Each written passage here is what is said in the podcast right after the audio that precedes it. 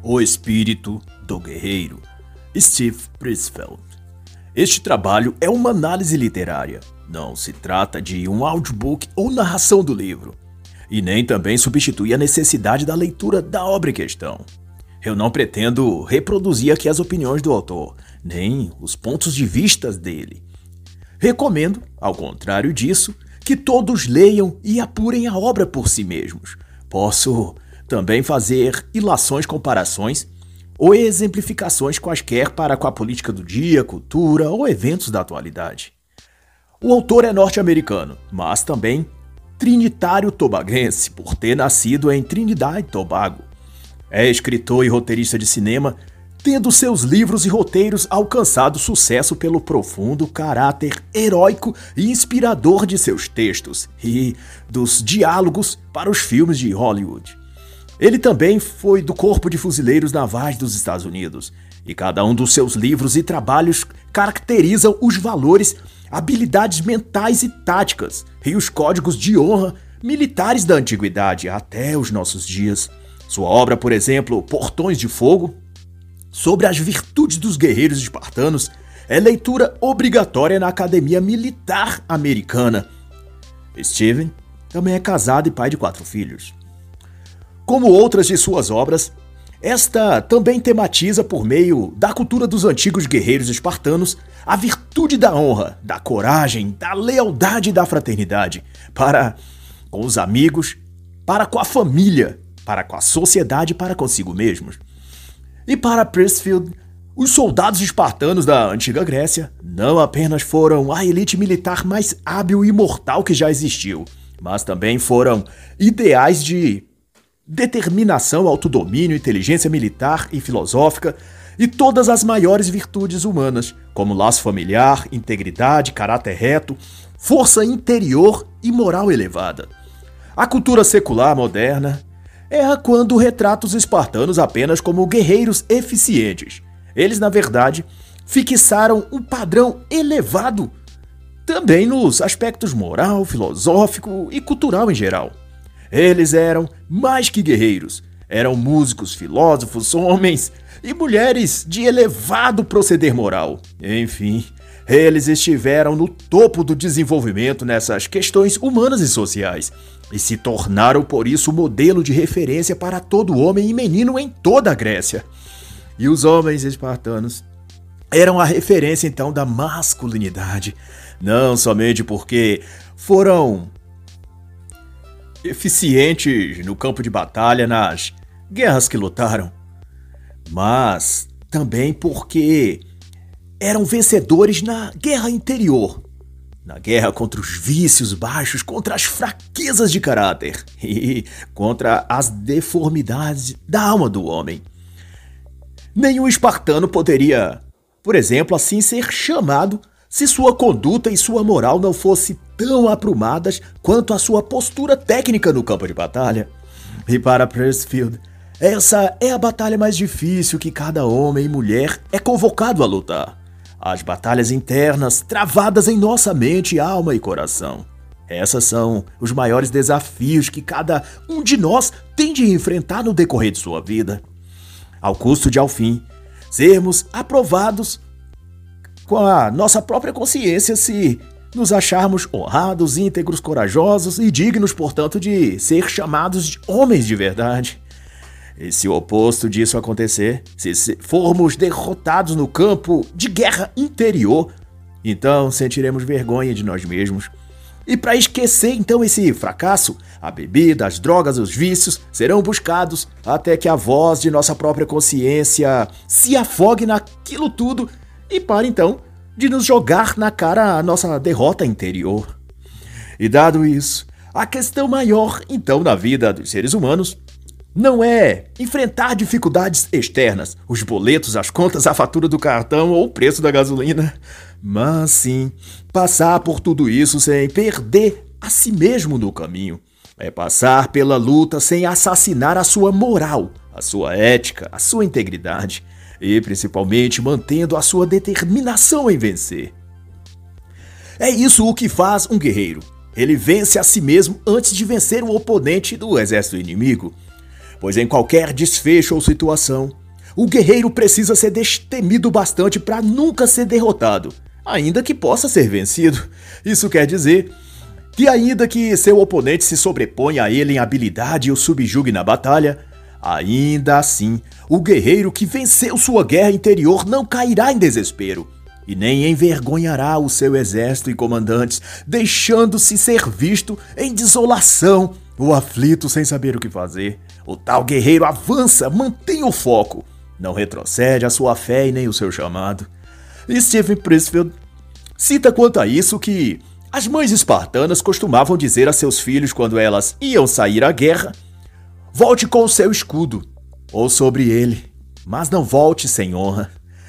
Isto é, a desonra não está em perder uma batalha para um inimigo mais forte ou mais numeroso, mas em se deixar cair em desesperança, em fraquejar diante da sua tarefa e dever, em fazer o seu ofício displicentemente, mostrando-se um homem de espírito fraco e indigno de ser chamado de guerreiro. Pressfield conta também que um grande general romano esteve a enfrentar os temidos guerreiros celtas. Eles eram conhecidos e assustadores porque eram de grande estatura física em comparação aos romanos e outros povos. E também tinham uma audácia e braveza no campo de batalha que beirava o animalesco. Uivavam, gritavam palavrões, cuspiam nos inimigos e se demonstravam selvagens como as feras e animais. E, na situação, a falange romana de jovens soldados começavam a tremer a se deixar dominar pelo medo e foram recuando. Mas o destemido general se pôs com seu cavalo à frente e bradou com toda a força que podia em seus pulmões: Vós, soldados, se quereis recuar, que o faça sozinhos. Deixem aí as bandeiras e emblemas e voltem para trás se quiserem. Mas não levem consigo os símbolos de Roma, porque o estandarte de Roma nunca recua. E tendo gritado isso aos seus soldados, ele avançou sozinho contra o exército celta. Só depois seus soldados, animados no espírito pela ousadia e coragem de seu líder, se juntaram a ele na batalha. Um guerreiro podia perder a vida, mas nunca perder a honra. E a coragem e o dever são virtudes inerentes a quem é chamado para lutar, sejam as batalhas de fora ou as de dentro dele mesmo. E ao fim de tudo, como o próprio autor enfatiza, poder olhar para si e dizer: Isso é o que sou, e se orgulhar do que ele vê diante do espelho. E assim Steve Springfield vai discorrer que todos nós enfrentamos batalhas, no trabalho, na família, no mundo, e nessas lutas tentamos diariamente definir e defender nossa integridade, nossos objetivos, nossos pensamentos. E diante disso, está então a pergunta: se somos guerreiros, Sob que códigos lutamos? Qual é o nosso ethos? O espírito do guerreiro que usamos para nos conduzir e disciplinar nossas ações, nossos atos, palavras e intenções. É contado então que o mensageiro retornou a Esparta, vindo do campo de batalha. As mulheres então o rodearam e dirigiu-se então a uma das mães e disse: Um dos seus filhos foi morto enfrentando o inimigo. No que a mãe disse: esse é meu filho. O seu outro filho está vivo, ele fugiu do inimigo. no que a mãe retrucou: Esse não é o meu filho. Outra mulher perguntou ao mensageiro: Como está Esparta na guerra? Eu lamento, minha senhora, disse ele. Seus cinco filhos morreram todos nas mãos do inimigo. Seu tolo! esbravejou a mãe. Não lhe perguntei por meus filhos, perguntei por Esparta. Nosso país está vencedor? Sim, minha senhora, disse por fim o mensageiro. Nossa Esparta vencerá essa guerra. Então estou feliz, suspirou aliviada aquela mãe. E assim diz Stephen que esse é o ethos do guerreiro, a cultura guerreira circundada pela virtude superior. E essa moral elevada e o peso da dignidade de ter o nome de guerreiro espartano ou de cidadão de Esparta se traduz no seguinte dizer de uma mãe ao seu filho: um coronel espartano a quem soube ela que estava sendo acusado de aceitar suborno em missão no estrangeiro. Essa mãe, ao saber do caso, escreveu-lhe uma carta em que dizia asperamente: Pare de furtar ou pare de respirar. A mensagem era simples e direta: ou mude o procedimento, ou tire a própria vida para lavar a honra do nome de Esparta e da família. E o autor ressalta que Esparta era tão rigorosa quanto ao etos que a se sustentava, honra, lealdade, integridade, abnegação, que apenas aos melhores exemplares de homens e de mulheres era dado o direito de ser chamado espartanos. Homens e mulheres em Esparta tinham igualmente de saber lutar, manejar com destreza a espada e escudo, mas para além disso, ambos deveriam ter em seu caráter retidão, força, coragem e verdade. A reputação de um espartano deveria ser tão afiada quanto a sua espada. O teste para ser espartano, para se ter ideia, começava mesmo ao nascer do menino, quando então ele era levado aos magistrados da cidade para ser examinado. Se se achasse nele alguma fraqueza física ou imperfeição, ele era atirado no desfiladeiro no Monte Taigueto e abandonado para os lobos o devorar. Mas acredite, nunca houve uma mãe que chorasse ou protestasse por seu filho ter sido achado indigno de ser um espartano. As mulheres também eram elas legítimas espartanas e, como tais, eram igualmente aos homens fortes, corajosas, cientes do seu papel e de seu etos quanto cidadã espartana.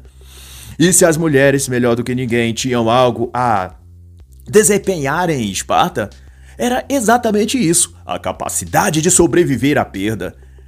Bem mais tarde, essas mulheres perderiam seus filhos para o Agogê, para onde ele era levado na tenra idade entre 7, 8 ou 9 anos, e só retornaria aos 18 ou 20 formado como soldado. Para qualquer momento, esse mesmo filho ir para a guerra e morrer. Havia mães que perdiam a uma só vez dois, três ou até cinco filhos numa mesma campanha de guerra. E perante isso, ela tinha de ser forte e firme e por vezes consolar as mães mais novas e fracas. O ethos do guerreiro, ou espírito do guerreiro, vai dizer Pressfield, não abrange apenas o lutador espartano no campo de batalha, mas toda a sociedade espartana, em todo tempo e lugar, aonde estivesse um cidadão de Esparta, ali deveria também estar o seu ethos, a sua vontade e força de espírito, a sua postura, a sua voz, o seu olhar impenetrável e firme, a sua conduta íntegra, honesta e inviolável. E isso era exigido dos homens, mas também das mulheres, das mães, das filhas, dos velhos. Todos em Esparta deveriam viver sob os mesmos ideais e princípios. Isso era tanto elo de um casal como de irmãos de um grupo de amigos ou por extensão de todo o exército. O ethos, explica o autor, está na lealdade, na coragem, na determinação. É cada uma dessas coisas, mas nenhuma delas separadamente. O ethos é a força ou fonte que eleva o espírito humano para mais elevado, e como consequência eleva também a cultura e toda a sociedade, pois pessoas transformadas transformam outras, e esse ethos, ou espírito guerreiro em Esparta, podia ser resumido em uma frase: Na vitória, não se vanglorie. Na derrota, não caia em prantos. E para desenvolver esse autocontrole e equilíbrio, a pessoa teria de aprender a controlar o instinto humano do medo, da autopreservação e da sobrevivência, porque esses sentimentos eram os que invadiriam a alma de cada guerreiro na batalha. E se dominado por eles, o soldado fugiria, abandonaria seus aliados, trairia seus próprios concidadãos, aceitando subornos ou fazendo acordos espúrios com o inimigo, por medo de sofrer, de ser morto ou de ser punido por manter a integridade. Vencer o medo era, porquanto, uma das primeiras virtudes do guerreiro. Ser valente, corajoso e heróico não eram apenas aditivos que um combatente na antiguidade poderia ter, mas um elemento fundamental para que todo homem e mulher se mantivessem intactos em sua honra e caráter. A lição era que, quando o homem perde a coragem e é vencido pelo medo ou pelo sentimento de querer sobreviver a qualquer custo, o que vem em seguida é uma gradativa declinação do seu caráter. Ele passa a trair seus amigos, a ser ingrato com quem lhes apoiou numa fase ruim, a mentir, a enganar, a receber propina para se corromper ou fazer vista grossa para algo errado etc. A coragem, o oposto ao medo, é de então como um selo ou cadeado que mantém fechada a porta de onde estão presas as piores deficiências morais humanas. E o autor lembra inclusive que Não obstante o deus Marte fosse o deus da guerra, Phobos, o deus do medo, era tanto ou mais venerado pelos soldados antigos, por Alexandre o Grande, por exemplo. Pediam-lhe sempre a capacidade de dominar o medo no campo de batalha e cumprir a missão perante seus desafios. E tanto por isso, Pressfield lista três impulsos humanos ou virtudes do ethos que haviam de ser buscadas: o pudor, a honra e o amor, todos contrariando o impulso do medo ou instinto de autopreservação. Mas note que são também conceitos de julgamento moral. Isso é, que implicam escolher entre o certo e o errado, entre a virtude e o vício. A honra tem a ver com o senso de dever, com o propósito de viver sob um código de ética e de valor pessoal moral, tal que esse indivíduo percorra pela vida completamente distante de tudo que ele julgue mal, imoral ou de caráter não honesto.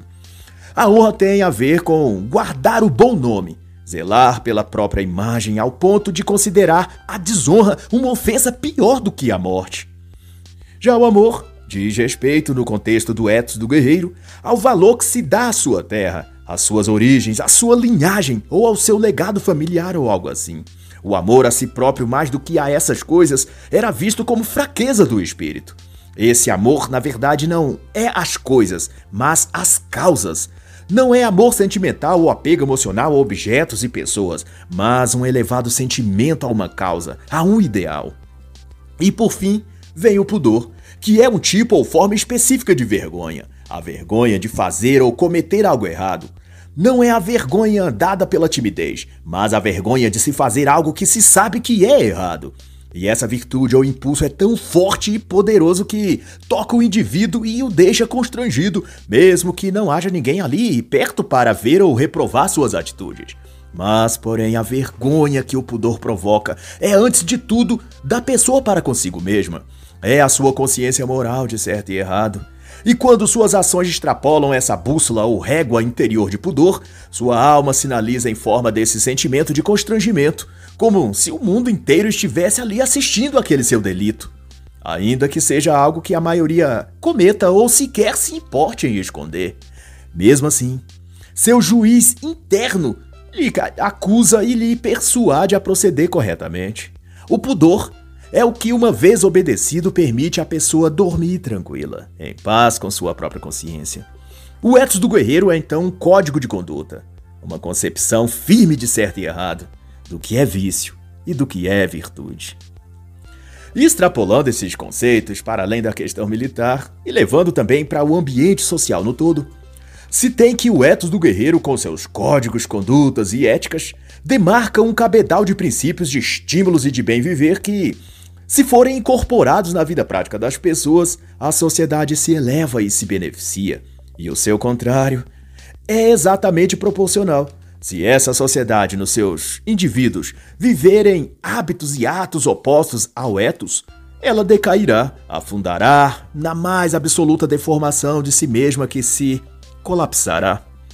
Uma sociedade ou cultura que não tem o ethos tende a se camuflar com aparências de justiça social, de igualdade disso ou daquilo, ou direito disso ou daquilo mais.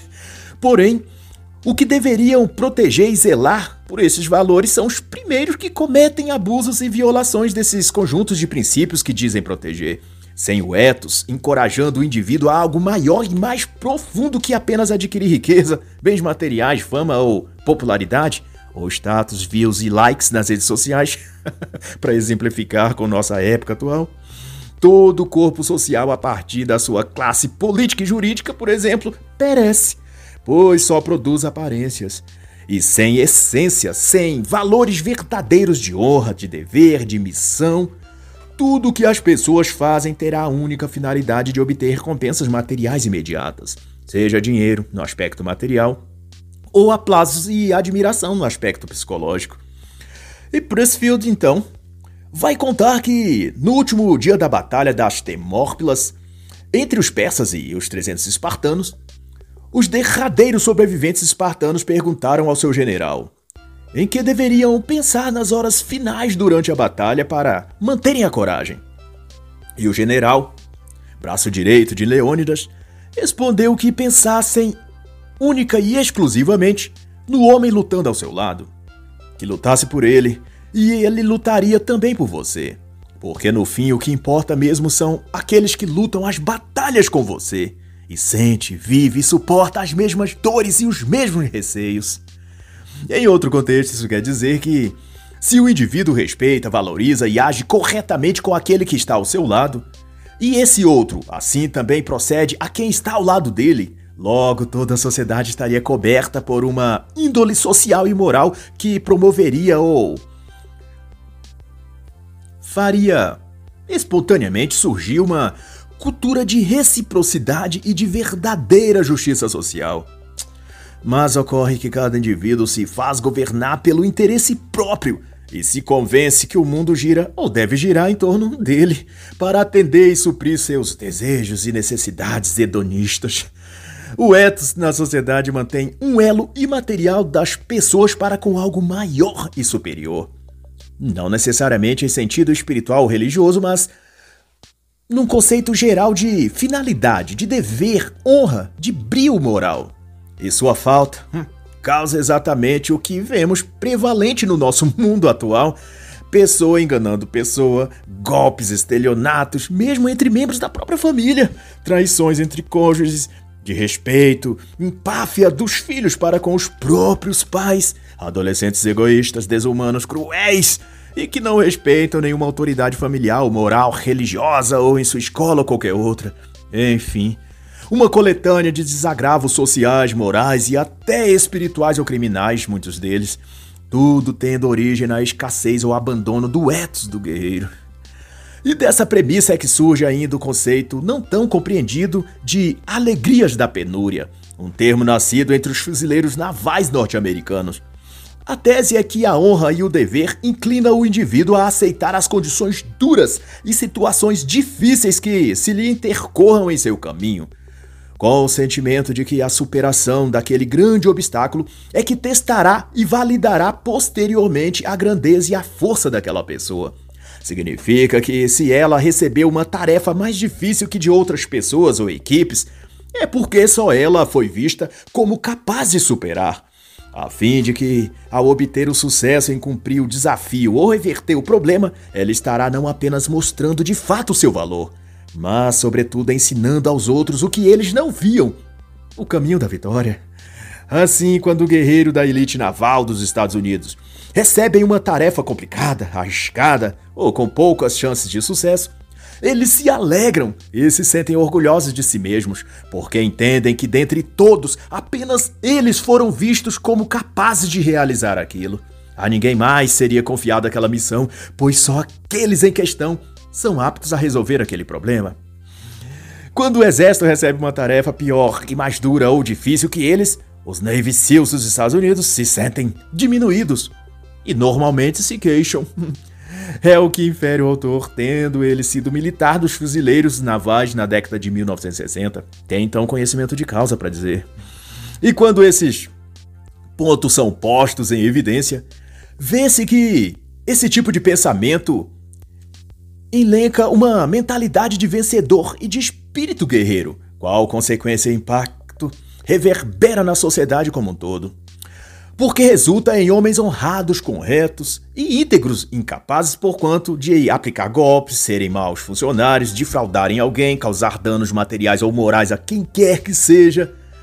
Pessoas definidas por esse ethos forçam a própria sociedade a elevar o seu padrão porque tais indivíduos passam a serem os espelhos, a régua ou padrão de medida para todos os demais, de assim que aquela sociedade seja então nivelada por cima e empurrada para o que tem de melhor, em termos de valores, de condutas ou de comportamento. Mas, no entanto, se depura de todas essas digressões que faz o autor, que a cultura moderna infunde a fraqueza, a covardia ou a mesquinhez, a fragilidade, como elementos culturais normais que as pessoas devem então manifestar em si. De maneira que fazer o oposto, manter a palavra, estar ao lado da verdade, sempre valorizar o pai e a mãe, amar seu cônjuge e honrá-lo, não ser dado aos vícios, etc. Tudo isso é recebido por todos como um insulto, como patriarcado, machismo, intolerância, radicalismo, fanatismo. Todos esses rótulos são, então, logo colocados sobre a pessoa que só está tentando manter um alto padrão, um ethos pessoal, um proceder e modo correto de viver. O que dito o posto resulta em bem para a sociedade e não em mal. Pessoas melhores melhoram a cultura, a convivência social, reduz a criminalidade e por aí vai. Mas não obstante, a própria sociedade que seria beneficiada com melhores exemplares de seres humanos é a primeira a criticar e a expulsar do seu meio todo aquele que busca elevar-se moralmente, intelectualmente e espiritualmente. No Ocidente, expressa então o autor, orgulho e honra são anacrônicos nos dias de hoje. Os que praticam a honra são ironizados pela atual cultura. e dentre tantos, esse é um dos maiores perigos que se pode ser listado como fatais para a personalidade dos seres humanos, que a cultura moderna pode infligir a esses, matar a sua própria vontade de vencer. Prisfield cita o grande general Patton, que atuou heroicamente no exército americano na Segunda Guerra Mundial. Esse disse que os americanos jogam para ganhar sempre. E ele não apostaria um centavo sequer num homem que, ao perder, desce de ombros como se aquilo não significasse nada. A ideia é que ganhar importa, perder também importa, mas sempre desejar e perseguir a vitória importa mais que tudo. O desejo de vitória é sempre combustível a mover o veículo mental do nosso ser. Independente do resultado, a postura na batalha tem de ser permanentemente a de um vencedor ou de alguém que está em busca da vitória com grande paixão e celebra ao conquistá-la, tanto quanto se entristece ao perdê-la. Pessoas que não se ressentem e até riem de si mesmas quando perdem, costumam ir perdendo também a força e a autoconfiança na vitória ou na sua capacidade de vencer na próxima vez. Ela passa a não se importar com o resultado. E isso a enfraquece diante dos seus inimigos ou perante os desafios que ela tem de enfrentar na vida. A indiferença passa então a substituir a necessidade de vencer, e quando ela se dá conta, a pessoa é já um morto-vivo nas suas emoções. Não consegue mais ter potência interior para se erguer na vida e buscar algo melhor para si mesmo. Ela se acomoda, ou como se diz na atual cultura moderna, entra em desalento. para de procurar melhoras, para de tentar. Porque para ela vitória e derrota se tornam a mesma coisa. Ela não liga, não sente mais vontade de vencer, ou de crescer, ou de evoluir. Ela se transformou num zumbi, num ser domesticado, num leão que teve os dentes e as garras arrancadas. E é precisamente isso que faz os tempos modernos. Torna as pessoas fracas e submissas aos problemas e dificuldades, e essa domesticação psicológica lhe é incutida na escola, antes de tudo, quando lhe ensinam que o mais importante não é vencer, é competir. Ou seja, o objetivo do jogo não é o troféu, a medalha, a colocação entre os três primeiros lugares, nada disso, mas apenas a socialização com os demais grupos, a participação em equipe. É a festa da solialização e da camaradagem esportiva. No entanto, essa falácia produz pessoas letárgicas, também para as demais áreas de suas vidas. A vida delas é um reflexo do que ela aprende e pratica na escola. Se elas aprendem que vencer não importa, não é importante, perdem o entusiasmo de buscar evolução e metas em todo outro setor de suas vidas. O espírito humano depende da paixão pela vitória, pelo pódio, pelos primeiros lugares. O que precisa ser ensinado aos alunos, aos jovens e aos esportistas em geral é o ethos do guerreiro, a disciplina, a ética ao ganhar ou ao perder, a respeitar seus adversários, a respeitar as regras, reconhecer o mérito dos oponentes quando eles vencerem, mas sempre a todo momento tentar se superar para atingir os melhores lugares no pódio e na vida. Porque é justamente na vitória que se ganha e obtém recursos financeiros, espaço na mídia, status ou voz pública, etc., para ajudar a outros o perdedor continua sem recursos materiais, sem condições emocionais ou psicológicas para ajudar quem quer que seja.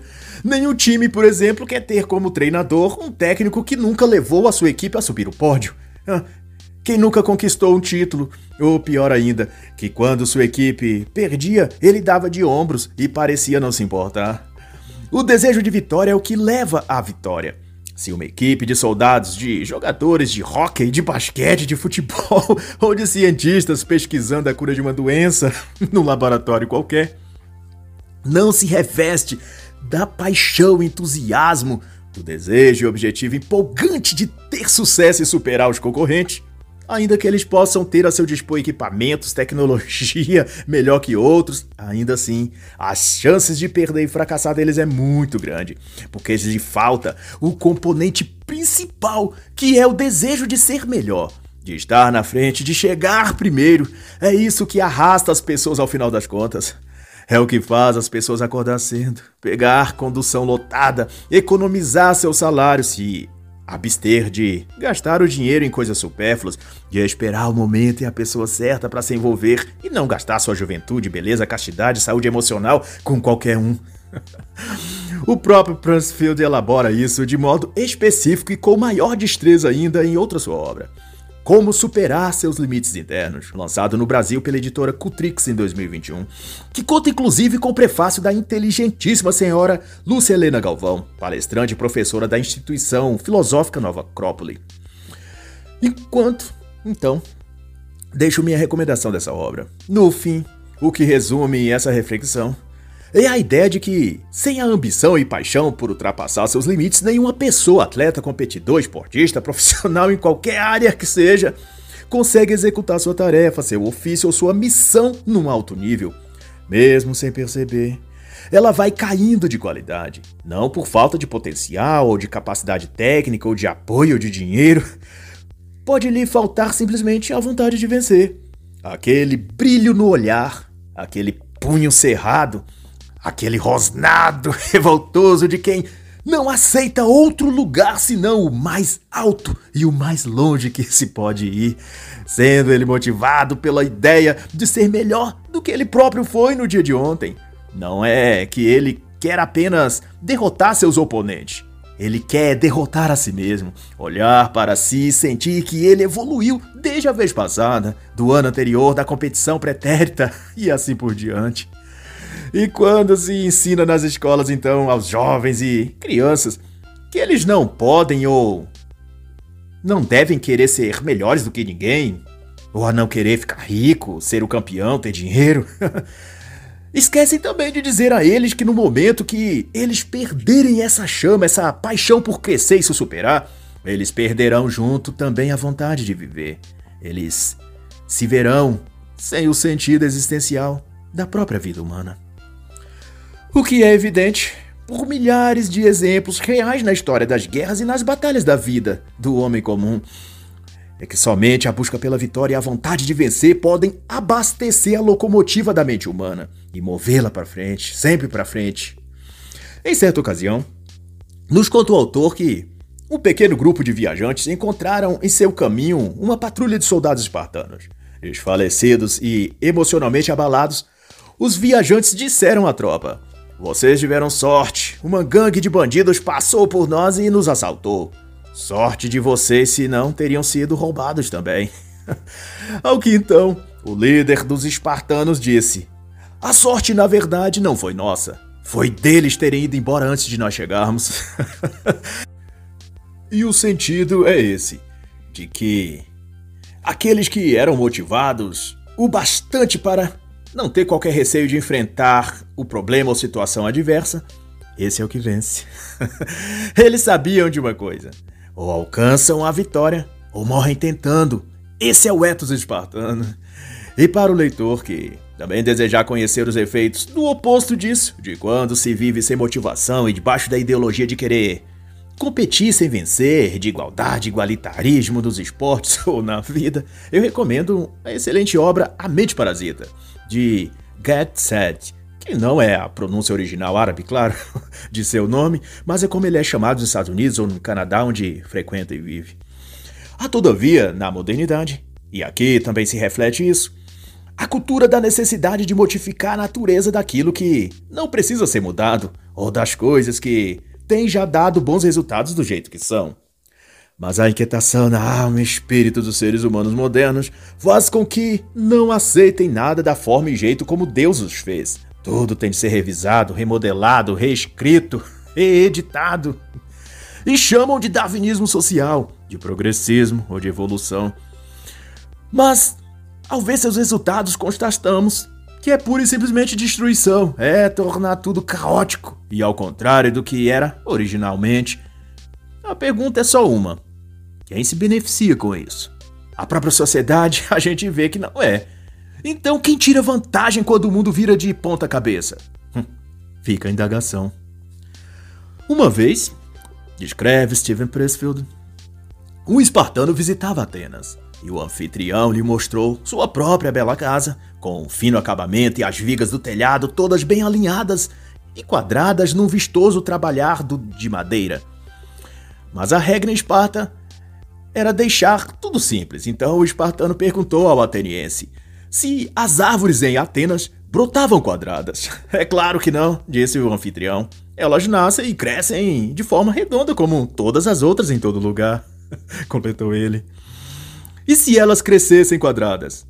Vocês as tornariam redondas? ironizou o espartano. E a moral é essa: de que a natureza inconformista humana quer mudar tudo, inclusive aquilo que a natureza já produziu de maneira perfeita que não precisa, portanto, de ajustes, nem melhoras ou nada disso.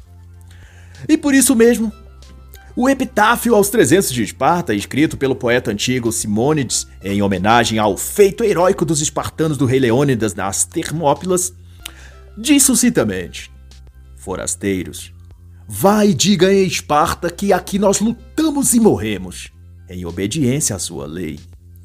E a lei de Esparta era a mais simples, porém firme que se possa ter era de o homem deve viver com honra, e sem honra é melhor não viver. E o que fornece a honra senão o ethos do guerreiro?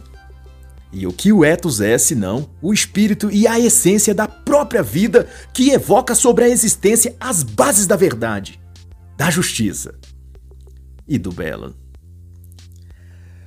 E assim então está escrito: cercando-lhe Indagaram: És tu o Cristo? Se fores, diga-nos claramente. As obras que realizo, disse-lhe Jesus, testemunham de mim. Vós não credes porque não sois das minhas ovelhas. As minhas ovelhas ouvem a minha voz, eu as conheço, e elas me seguem. João 10, 24 a 27 e assim, encerra a análise da obra O Espírito do Guerreiro, de Stephen Prisfield.